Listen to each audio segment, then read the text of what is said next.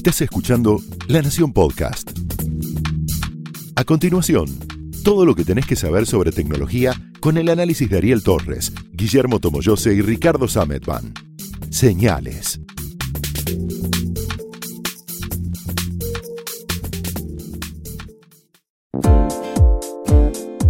Hola, ¿cómo están? Bienvenidos a otra edición de Señales, el podcast de tecnología de la Nación. Yo soy Ricardo Sametban. Tomo yo sé, no está, otra vez se tomó, no sé, licencia, anda en algo raro, ¿no? Nunca sabemos bien qué está haciendo Guillermo. Sí, de golpe desaparece, aparece y desaparece. Bueno, yo soy Ariel Torres, estamos con Ricky acá para eh, dar noticias del futuro, básicamente. Vamos a hablar del futuro. Sí, y sobre todo de... Hay una empresa que se llama Maple Holistics, que... Ya me sonó mal. Y bueno, y lo que te va, lo que te voy a contar ahora te va a sonar peor. Crearon el, eh, un modelo de cómo va a ser el ser humano en 2100, acá nomás, son 81 años, denominado Mindy, le pusieron ese nombre, y es un, mm, una persona, esta gente pobre, no sabe nada de evolución, Evidentemente por... porque creen que para 2100... La eh, evolución va a haber hecho algún efecto sobre nosotros. No, posiblemente haga más e- efecto los impuestos, el calentamiento global. Se supone que vamos a tener un, vamos a estar totalmente encorvados por la postura de todo el tiempo estar mirando el, el celular, que se llama el, el cuello de, de SMS o el cuello de WhatsApp, ¿no? Este, esta tendencia que tenemos a tirar para, para adelante el cráneo cuando estamos este, usando el celular. Y dicen, esto va a dejar una, una marca en nuestro cuerpo de tal manera que se va a transmitir evolutivamente al punto que... Entonces no es en el cuerpo, es en el ADN donde estaría dejando la marca. no importa, al O sea, punto que... de una mala postura se transmite al ADN. Este- Sí, no resiste análisis, O sea, a ver, el- lo estamos sacando a. lo estamos trayendo a colación porque es interesante ver cómo hay un montón de ideas muy erradas sobre lo que significa el futuro y la evolución, pero también es interesante porque marca como buena parte de lo que tiene que ver con el futuro cuáles son las, preocupaciones del presente. ¿no? En general, digamos, cuando se piensa en el futuro, muchas veces se tiende a pensar en función solamente de la óptica directa de las preocupaciones del presente. Pero vas a tener, eh, Ariel, eh, Perdón, 2100 yo no, casi la seguro. gente que va a estar viva, que va a estar naciendo en el 2100, Ujú. pongámosle, cráneos más gruesos, de, de- de hueso más grueso para protegernos de la radiación, manos adaptadas a una, a una mejor manipulación del teléfono. Suponiendo esto, por supuesto, que El para teléfono- 2100 el teléfono haya, de hoy. haya, claro, haya un, haya, exista el Claro. iPhone, ¿no? Sí, bueno. Eh, cerebro más pequeño, eh, no sé, no importa, deformidades así como... Bueno, sabemos Todo mal. varias cosas. Sabemos que no va a ser así. No, Eh, sabemos en todo caso que no va a ser así por las razones que ellos creen que van a ser así, porque muy probablemente si hace 80 años nosotros teníamos un teléfono de baquelita que pesaba un kilo 950 y que no servía más que para hablar con una persona, y hoy tenemos una computadora de bolsillo, lo que 80 años no se pueden predecir en términos de tecnología. Y además, yo recuerdo cuando apareció el mouse.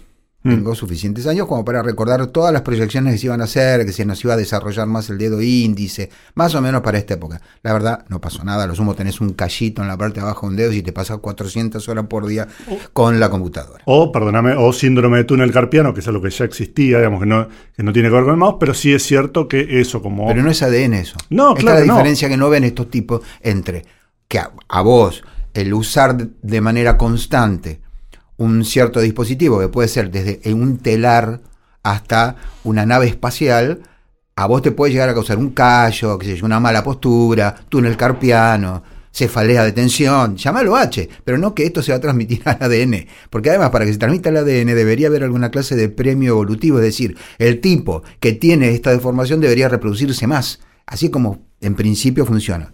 A grandes rasgos, no queremos reducir todo lo que es evolución y todo lo que se sabe últimamente de que, por ejemplo, hay bacterias que son capaces de evolucionar en horas frente a un cambio muy eh, drástico en el medio ambiente, pero en general lo que pasa es que se pre, o sea, si a vos aparece una deformación y debido a esto no te reproducís, esa deformación no pasa a formar parte del genoma. Pero. ¿por qué decimos esto?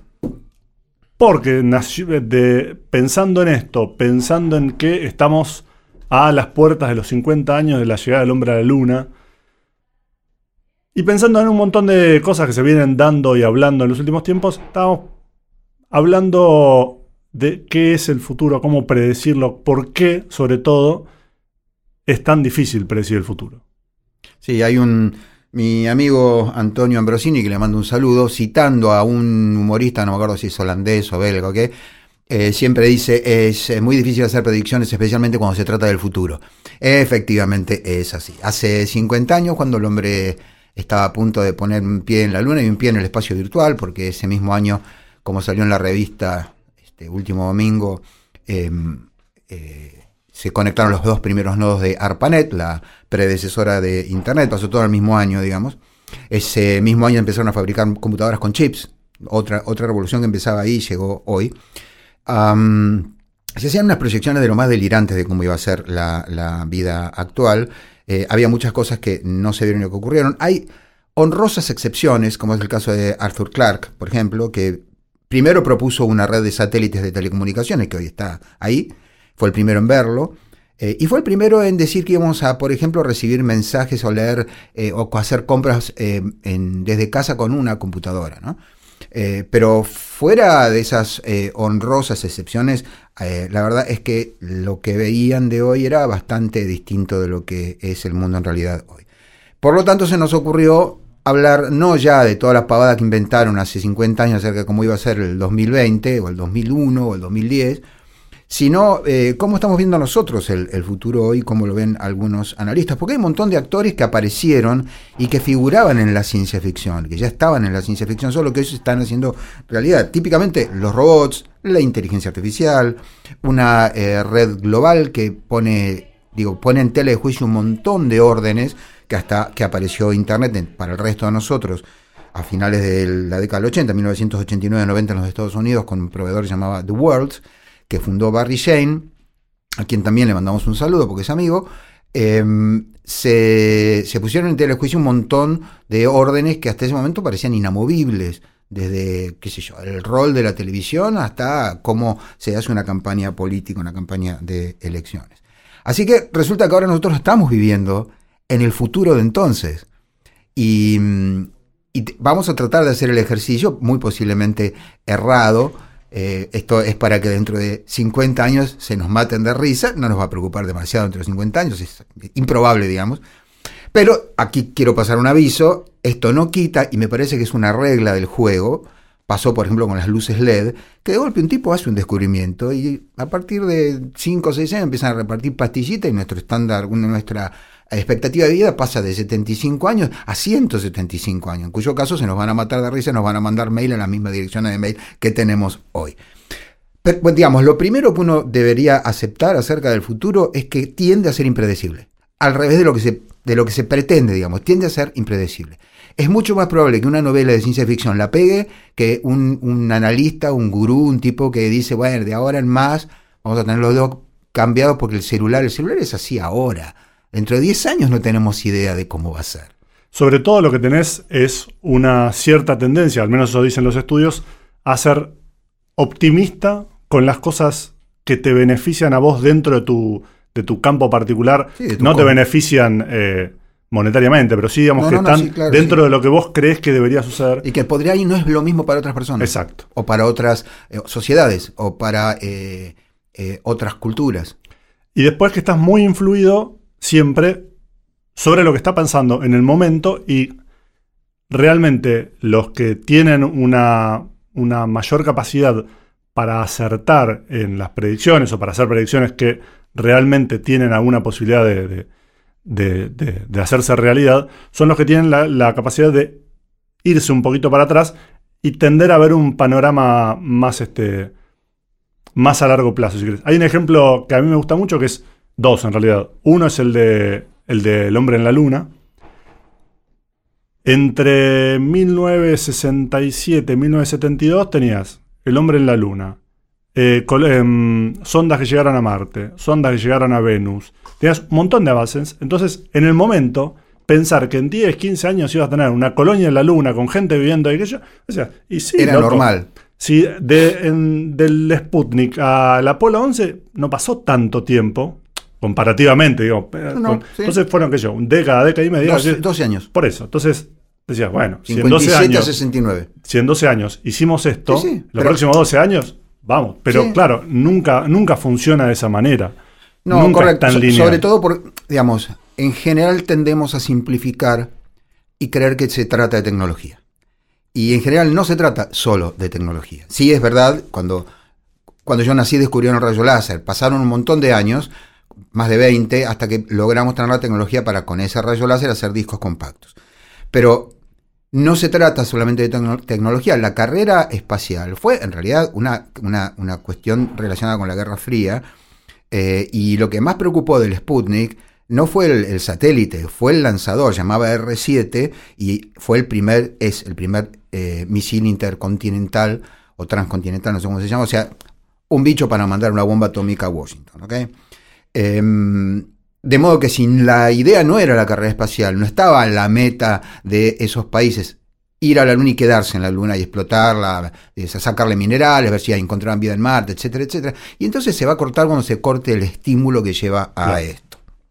El otro ejemplo siempre es el de Henry Ford, que él decía, si yo le hubiera preguntado a la gente qué era lo que quería, me hubieran dicho caballos más rápidos.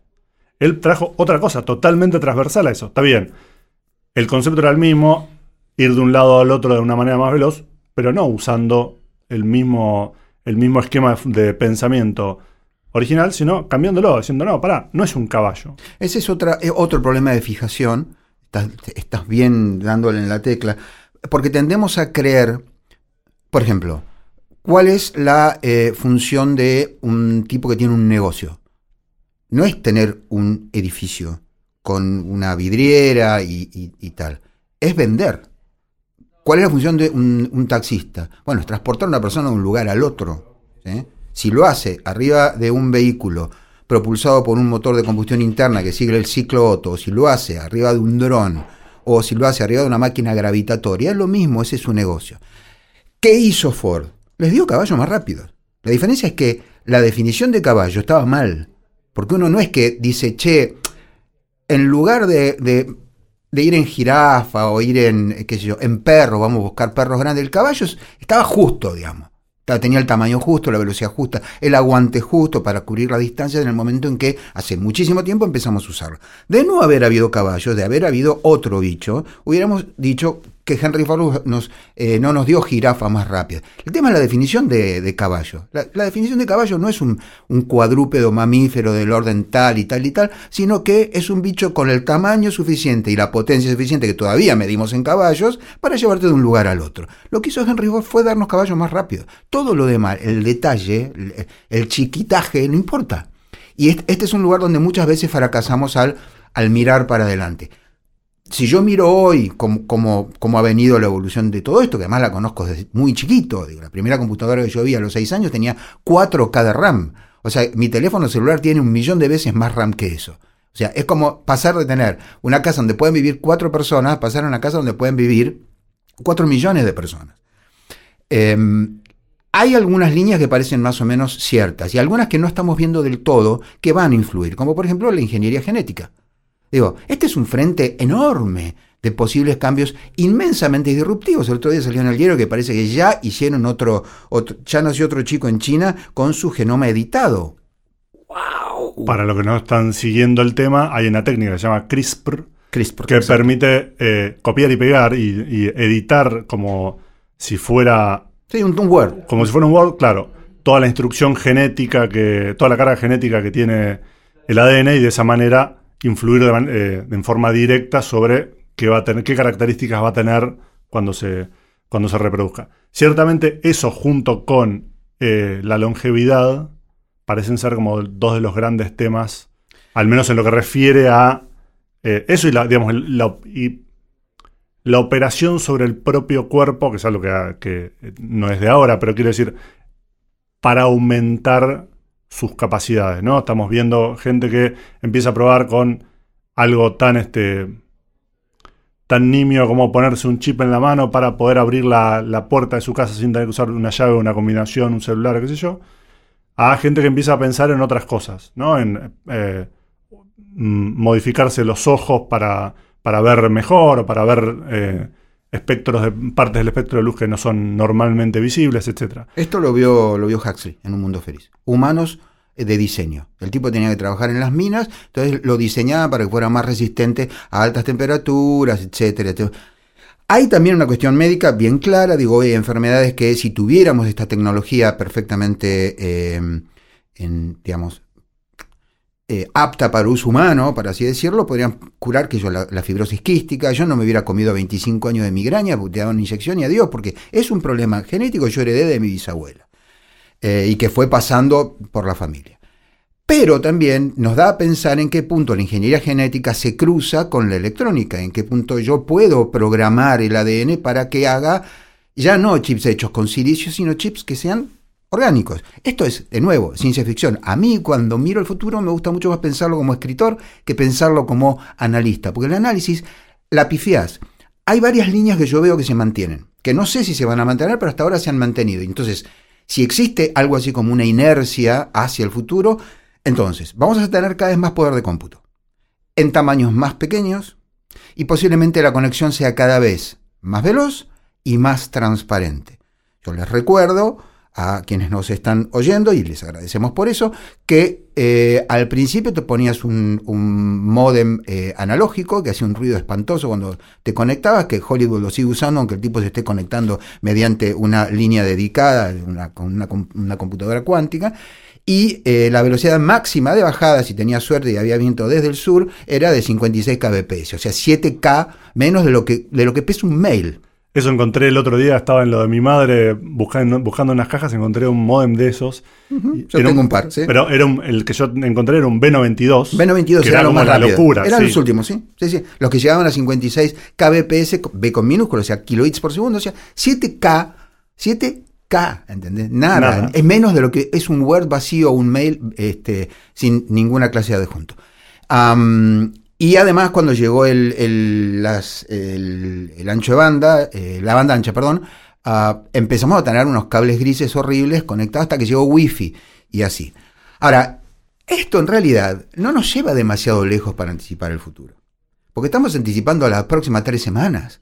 Es muy difícil ver más allá de lo que yo lo llamo como, digamos, es una frase muy usada que viene de la de la cosmología, pero un poco del horizonte más allá del cual tu imaginación empieza a quedarse sin aire.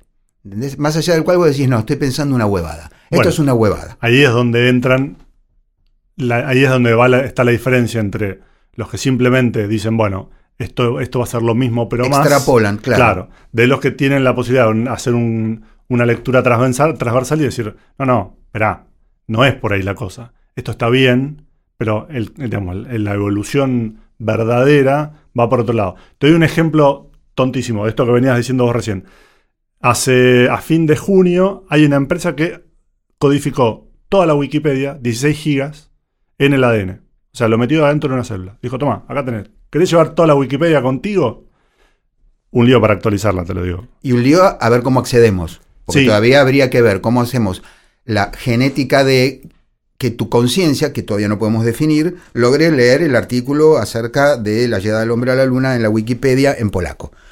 Eh, hay otra línea más en estas que yo te marcaba. Una es la, capacidad de cómputo, o sea, cuántas cuentas hace por segundo una, computadora, un conjunto de computadoras.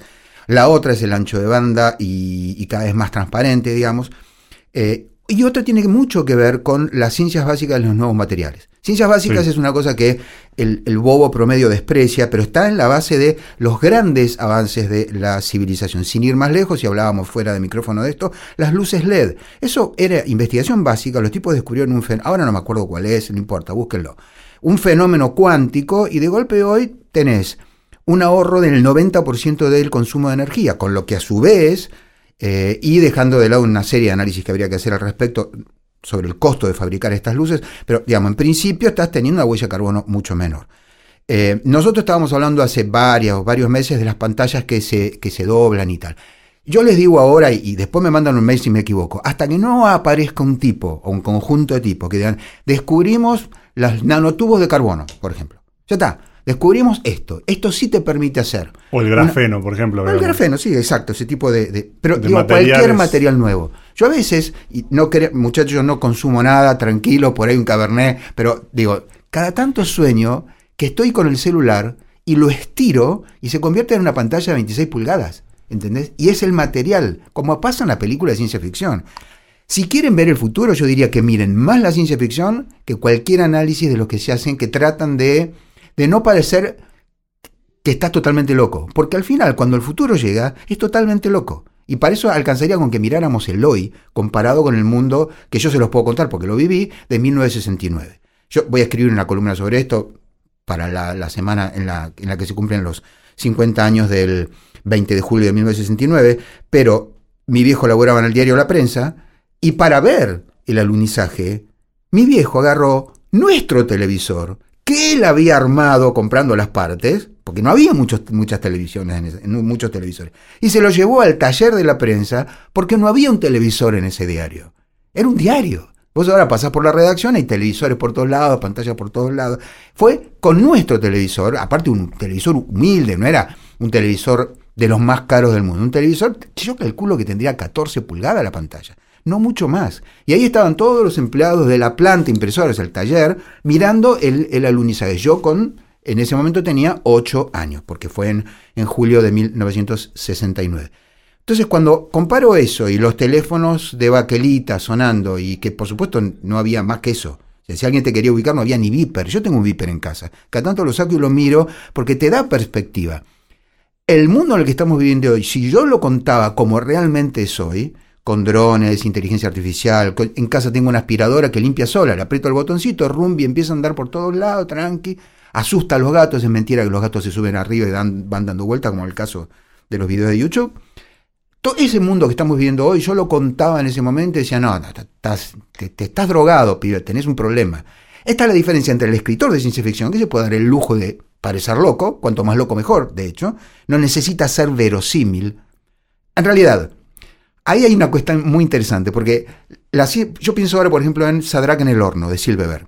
El tipo describe Internet, y la describe en un mundo muy distópico, gobernado mayormente por un solo tipo, un déspota, pero la idea de la interconexión está bien y es, es- y es aplicable a cualquier mundo eh, posible. Pero quiero decir, hay un montón de restricciones eh, contractuales que el escritor de ciencia ficción puede romper porque le están pagando para eso. Ahora, el tipo que viene y te dice a vos, mira, no, eh, yo te explico, tu negocio, le, le decías a Kodak en 1969, ¿sí? Eh, tu negocio en 30 años no va a existir más. ¿Por qué? Porque la cámara de fotos como vos la pensás no va a existir más. Ah, no, no, la gente va a sacar fotos con el teléfono. Y vos mirabas un teléfono de baquelita de un kilo 950, ya no, no, no, no le pagabas al tipo porque estaba delirando. Igual un parte, en parte la vieron. ¿En Hubo, hubo- y hubo alguien en Kodak que dijo, no, pará, por ahí la cámara digital, no en el celular, pero como paso intermedio, tenían. Después no supieron aprovecharlo. Sí, claro. pero tuvieron un momento de decir, espera, es cierto que digamos, la- la- el film en algún momento va a dejar de estar. Sí, sí, sí. Vamos de hecho, dejaron de fabricar y de vender películas un montón. No, no, pero yo, yo creo que Kodak hizo las cosas razonablemente bien en el sentido de anticiparse. Eh, tal vez nos anticipó con el suficiente tiempo. Peor es la historia de Polaroid, ahora la cuento. Eh, el, el- el problema con Kodak por ahí fue otro. Y por ahí sí fue la otra idea que hubiera sonado muy rara, muy disruptiva en su momento, incluso, digamos, a principios del siglo XXI, que era, mirá, la foto como tal va a cambiar. Claro. Este es el, el problema. O sea, la gente no va a tener más fotos. ¿En qué sentido? Bueno, yo hace un par de fines de semana estuve escaneando negativos de cuando yo era chico. Fotos del campo, todo lo demás. Y decís, a mí se me, se me, se me rompe un disco duro externo, o, o a alguien se le rompe la computadora, perdió el disco, y por ahí perdió fotos de 20 años, o de los últimos 15. Por eso siempre es importante Sí, por eso tener es una importante copia tener un segura. backup y todo lo demás. Y no trabajar sobre el original. et- et- ahí pasamos el, el, el avisito. Pero voy a esto. Cuando anticipamos el futuro tendemos a confundirnos mucho con las definiciones. ¿Cómo se define una foto? Bueno, hoy una foto se define como algo que está en Instagram. Tu álbum de fotos está en Instagram. Porque además sacás chopocientas mil fotos, ¿sí? tenés en el teléfono 10.000 fotos, y la verdad es que la mayor parte de las fotos no las vas a volver a ver nunca más. ¿Qué haces? Y vas a Instagram porque esas que subiste te parecieron relevantes. Ahora, eso es hoy. Yo no estoy seguro de que dentro de 10 años, 20 años, 25, 30, 50 o 100, la foto siga siendo, te- teniendo la misma definición. Eh, de hecho, cuando mis abuelos eran jóvenes, la definición de foto era una cosa completamente distinta. Era algo que vos ibas a comprar a un estudio que te sacaba un tipo poniéndote un armazón en la espalda para que estuvieras duro porque la exposición duraba varios segundos y que vos atesorabas y le ponías un marquito, era una foto. Después empezamos a tener rollos de 24, de 12 o de 36. Y ahora estamos en esto. En general, igual que con los caballos, tendemos a tener un problema con la definición de qué es qué. Típico al celular. Le seguimos diciendo celular, le seguimos diciendo teléfono, le decimos teléfono inteligente y la, verdad es que es una computadora de, propósito general. Pero, de nuevo, ¿qué es una computadora? O, digo, el otro día no me acuerdo quién por Twitter nos, nos hacía una serie de... Eh, Iván Arce nos hacía una serie de comentarios. Tenía razón, porque no es exactamente lo mismo la PC con esa arquitectura más abierta, no digo las Mac, digo las PC, que vos podés hacer lo que se te dé la gana, que ya en los teléfonos celulares es otra historia, y empiezan las cosas a cambiar, empieza a ver como corralitos, con perdón de, la palabra. Ahí no puedes hacer, de hecho no puedes hacer nada, es una caja cerrada Mayormente sobre, sobre la que vos no podés operar. Pero de nuevo, volviendo al tema del, del futuro, el, uno de los obstáculos mayores respecto del futuro es que tendemos a creer que la definición en el futuro de algo, una foto o eh, qué es la ropa, ponele. Hoy la ropa para nosotros es algo más o menos igual que era en la Edad Media, no ha cambiado sustancialmente. Nuevas tecnologías nacidas de la revolución industrial permiten que vos tengas una remera muy barata, bueno, en general muy barata, eh, con eh, montones de colores. Antes la ropa, salvo la gente de mucho poder o mucho dinero, no tenía colores porque nada, era muy caro pintarla con lo que se consigue. Hoy son colorantes sintéticos y vos podés tener una remera toda roja sin ser, qué sé yo, un tipo de la nobleza. Eh, pero sigue siendo más o menos lo mismo. ¿Va a seguir siendo igual en el futuro? No sé, lo que sí. Nuevos materiales, de nuevo. Sí, pero igual, antes de, antes de meternos en eso, hay un tema que a mí me parece interesante sobre eso y es que toda la idea del progreso me parece que tiene que tener en cuenta la idea de que nunca es nunca es nunca es de una distribución uniforme. Exacto. No que es lo que dice hay una frase de William Gibson que a mí me gusta mucho que es es eso, el futuro ya llegó, pero no está distribuido en todos lados igual. Claro, depende de dónde, claro. Depende de dónde. Entonces, eso también es importante. Hay nosotros seguimos viviendo, como vos bien decías, no solamente la ropa, hay un, seguimos regidos por un montón de instituciones, de conceptos, preconceptos, prejuicios. Que tienen por ahí 500 años, 1000 años, qué sé yo. yo estuve Este, el fin de semana en, en, un entierro de un familiar y toda la, toda la toda la ceremonia yo pensaba, es la misma que hace por ahí miles de años. Voy a decir más. Y eh, entonces, y es. eso también lo, ojo, porque lo, que acabas de tocar es un tema eh, bastante sustancial en una de las definiciones más claves que habría que tomar en cuenta para definir el futuro, que es qué, es ser humano. Eh, una de las primeras cosas que empezamos a hacer cuando empezamos a ser humanos fue enterrar a nuestros muertos. Pues vos tenés cuatro gatos, si te muere un gato, no es que los otros gatos van y lo entierran. ¿sí? Y eh, ya empezamos a plantearnos, caramba, la vida es corta, hay una vida después de la vida, eh, ¿qué pasa? Digo, empezamos a, ponerle comida y agua para el viaje, llegamos a los delirios de enterrar a los esclavos de un tipo importante junto con él, aunque los esclavos no se habían muerto todavía, pero se iban a morir ahí para que siguieran sirviéndolo. Esto es muy, muy humano. Entonces, por ahí, obviamente esto habría que pensarlo durante horas, ¿no? Y es más un laburo por ahí para los filósofos, pero por ahí hay que buscar definiciones muy de base, muy de base. Otra de las cosas que siempre hicimos, o sea, empezamos a hacer de entrada fue adornarnos. Digo, vos a un, gato lo vas a ver hacer muchas cosas, limpiar, se cazan pajaritos, dormir todo el día, pero no vas a ver que el tipo va y te afana un collar para ponérselo. Nosotros caminábamos kilómetros solamente para juntar piedritas de colores. Es muy loco porque ningún otro animal lo hace. Por ahí hay pájaros que muestran pájaros, insectos, pero que muestran en, la época, sí. no, pero además cambian de color en la época de apareamiento. Está, todo, bien, pero el tipo no es que lo elige. Si hay algo que no es libre, es un pájaro. El pájaro no va a elegir nada. En cambio, nosotros empezamos a, tomar ciertas decisiones que eran aberrantes para, en el sentido más, eh, más puro de la palabra. O sea, empezamos a desviarnos del camino de todos los otros bichos. Y una de esas cosas fue enterrar a los muertos, por lo tanto, hay cosas que tal vez va a pasar mucho tiempo antes de que cambien. ¿Por qué? Y muy probablemente porque están en la definición de nuestra naturaleza humana. O sea, ponerle que mañana alguien hace un estudio y decide, digo, acabo, yo perdí a mi padre el año pasado, esto a mí me toca fuerte, no es que lo estoy diciendo de manera liviana, pero ponele que alguien dice, che, ¿saben qué? Esto de los cementerios es un gasto de plata inútil, si total el tipo está muerto. Y ahí se va a hacer un silencio generalizado y le van a dar un shot al tipo que va, va a aterrizar, no sé, en Australia, ¿entendés? ¿Por qué? Porque con eso no se jode. Entonces, eh, hay algunos, algunas cuestiones, por eso yo traigo siempre a colación la cuestión de la ingeniería genética, que guarda, eso no, no es electrónica de consumo. Porque ahí, digo, vamos a encontrar el lugar donde esté el gene que codifica el alma, el espíritu, la conciencia, lo que nosotros consideramos como algunos valores que son como esenciales. No hay ninguna eh, religión en la historia de la humanidad que diga está bueno matar a otro.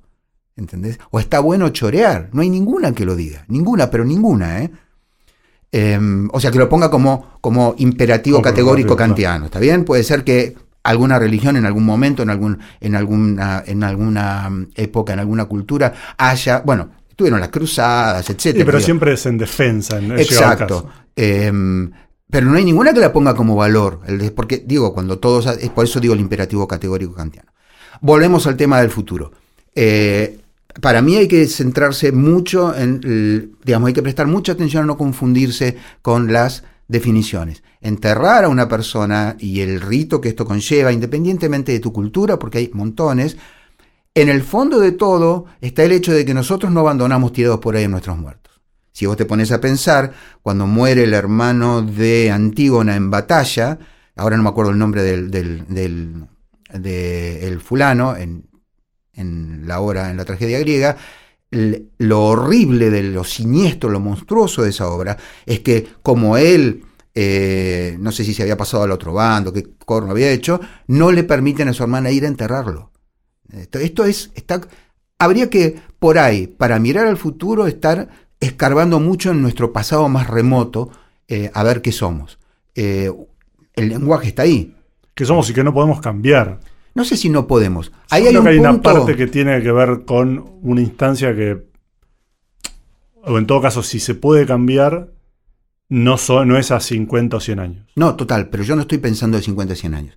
Ya que trajimos esta nota delirante, yo estoy pensando no a 50 o 100, sino a 50 o 50 mil o 100 mil o un millón. Entonces ahí, espera, porque es interesante por lo menos como planteo. Nosotros tenemos otra definición, que es la de los los marcos, los marcos de referencia temporal.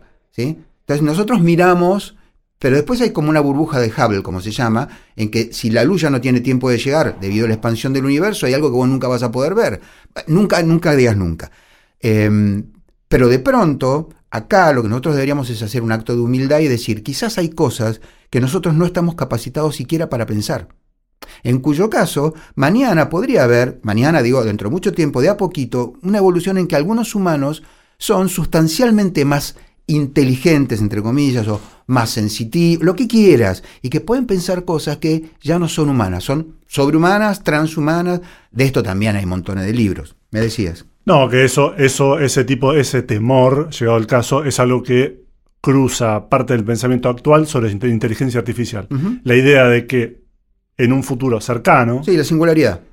Llega un momento en que vos no, solamente no sabés qué está pensando esa inteligencia artificial, sino que tiene un, pensamiento, una manera de razonar tan diferente que vos ni siquiera la podés leer, no puedes entender de qué cuerno te está hablando. Esto me lo contó Hugo Skolnick, que es, eh, bueno, todo el mundo lo conoce, pero es el fundador de la, del departamento de computación de exactas, después derivó en la carrera, etcétera. Eh, con él hemos charlado un montón sobre el tema de inteligencia artificial y él fue el que programó el arquero del equipo de fútbol robótico que creo que en 2005 y otros alumnos de él y tal programaron los otros robots, ganaron el campeonato mundial de, fútbol robótico.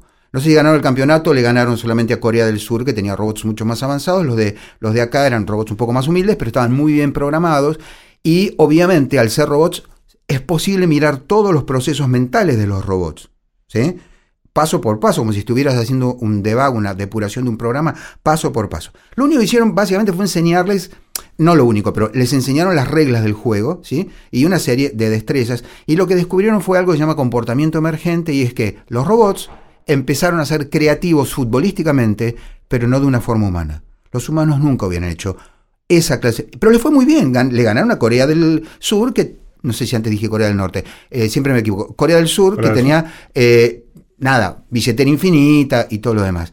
Pero lo más interesante fue que detectaron fenómenos psicológicos, si querés, o psíquicos, en esa mente que no tiene conciencia, pero que juega al fútbol igual, no le importa ganar, no le importa perder, no tiene ganas de jugar, no tiene amigos con los cuales jugar, pero hay fenómenos por ahí, fenómenos psíquicos, esto lo digo para el porvenir, que nosotros no podemos entender, pero están ocurriendo. O sea, es menester la...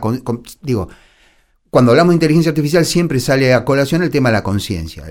Deep Blue le ganó a Kasparov, pero no sabía que le estaba ganando, no salió con, a festejar con los amigos, etc. Ahora, la conciencia, de nuevo, es una cuestión de definiciones. Para nosotros es relevante la conciencia, porque somos conscientes. Si no fuéramos conscientes, no seríamos humanos. Digo, si una persona, vos le preguntas quién es, si puede proyectar, te dice todo que no, no, no tengo idea de quién soy, no me reconozco en el espejo, tiene un problemita, digamos. Em, pero por ahí las máquinas van a poder tener inteligencia y desempeñarse en el mundo sin necesidad de que haya conciencia tal como nosotros la definimos. Es lo que pasa en el Invencible de Stanislav Lem, donde hay una, una mm, nube inteligente de, pequeños insectos que individualmente son muy poco hábiles para nada, apenas se levantan en el aire por una diferencia de, de temperatura, pero cuando están todos juntos son capaces de un poder de fuego infinito, y etcétera, etcétera. Adaptación pura, otra palabra que no trajimos a la colación, pero que es la, la, esencia de la evolución, no la esencia del futuro del smartphone. ¿Está bien? Pero sí, la esencia de la evolución es, dicen que es la, la adaptación. Hoy sabemos que es más complicado, pero también se define al tipo inteligente, creo que era Piaget que decía que la inteligencia es tu poder de adaptación a nuevas condiciones. Bueno, caramba, tal vez sí, porque si vos no sos capaz de adaptarte, más allá de que por ahí el organismo no te lo permite, como le ocurrió a los dinosaurios, a los grandes dinosaurios, si vos no sos capaz de adaptarte a los cambios, bueno, el mundo cambia, sorry, pero el mundo cambia todo el tiempo. Y no podés replicar las condiciones que había cuando cayó Constantinopla, que cuando cayó Roma, que cuando salimos de, de, ser cazadores recolectores y empezamos a, organizarnos en, tribus estables porque habíamos descubierto la, agricultura. pero en, el, en, esa línea, en el, de la inteligencia artificial, yo creo que va a haber sorpresas enormes, porque cuando Skolnick me contó esto, digo, caramba, yo preocupado por la conciencia, resulta que los bichitos de esto ya estaban teniendo sus propios fenómenos psíquicos. Yo escribí hace muchos años, si alguna vez las máquinas toman alcanzan la conciencia, sus problemas van, a ser problemas de máquina, no problemas de humanos. Ciertamente no. Uno tiende a, verlo con la óptica propia, pero Claro, somos muy, muy antropocéntricos al, pensar en la inteligencia artificial pura y exclusivamente porque nosotros la creamos. Bueno, muchachos, ahora hay inteligencia artificial que crea inteligencia artificial. Cuando vinieron acá a mostrarnos Watson con el robotito ese que bailaba, ¿te acordás? La gente de IBM, que yo le hice un reportaje al, chico este, el argentino que está trabajando en el grupo de Watson. Watson es un sistema de inteligencia, de aprendizaje automático de IBM, capaz de leer un millón de libros por segundo y de entenderlos además. Es muy impresionante. Y estábamos hablando de todo lo que podía hacer la máquina esta. Hoy ya no está en un server, en una supercomputadora, está en la nube. Y yo le dije, le pregunté, che, ¿y qué pasa si se nos escapa? Y él me dijo, vamos a tener un problema. Bueno, también hay ciencia ficción sobre eso, ¿no? Sí, y sobre todo sobre el de, no sé, la, quizás la, el mayor temor es el, robot militar que en un momento dice, vamos. Sí, claro, Yo voy por la mía. Está bien, pero por la mía es una definición. Habría que ver qué significa para ese robot. No importa, pero el, punto que se te clava tres tiros, para vos es un problema. Está todo bien, pero en general eh, hay, hay dos o tres miradas sobre los robots del futuro. Acá estamos mezclando dos cuestiones, una cosa es un robot, otra cosa es inteligencia artificial, pero digamos, una es la del hombre bicentenario, otra es la de Terminator, y en el medio hay algunas variantes de todo esto. En, ambos casos me parece que el error es considerar que ellos nos van a encontrar de alguna manera relevantes. Es como que nosotros estuviéramos muy preocupados por eliminar a eh, las hormigas. Primero que sabemos que si eliminamos las hormigas destruimos el planeta, no hay más planeta Tierra donde vivir. Dos, los primeros hombres no estaban preocupados por esto, estaban preocupados por sus cosas. Decían, ah, hormigas, ok, a, los humos eran suficientemente grandes, se las morfaban, pero ya.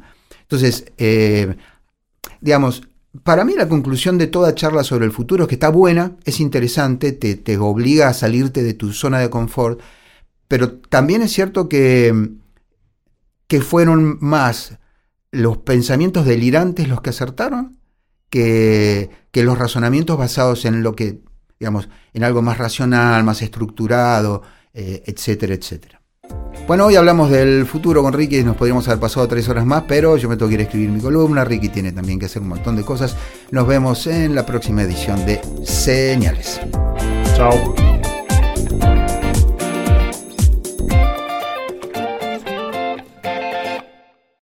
Esto fue Señales, un podcast exclusivo de La Nación. Escucha todos los programas de La Nación Podcast en www.lanacion.com.ar. Suscríbete para no perderte ningún episodio. Estamos en Spotify, Apple Podcast, Google Podcast y en tu reproductor de podcast favorito. Seguí escuchando La Nación Podcast.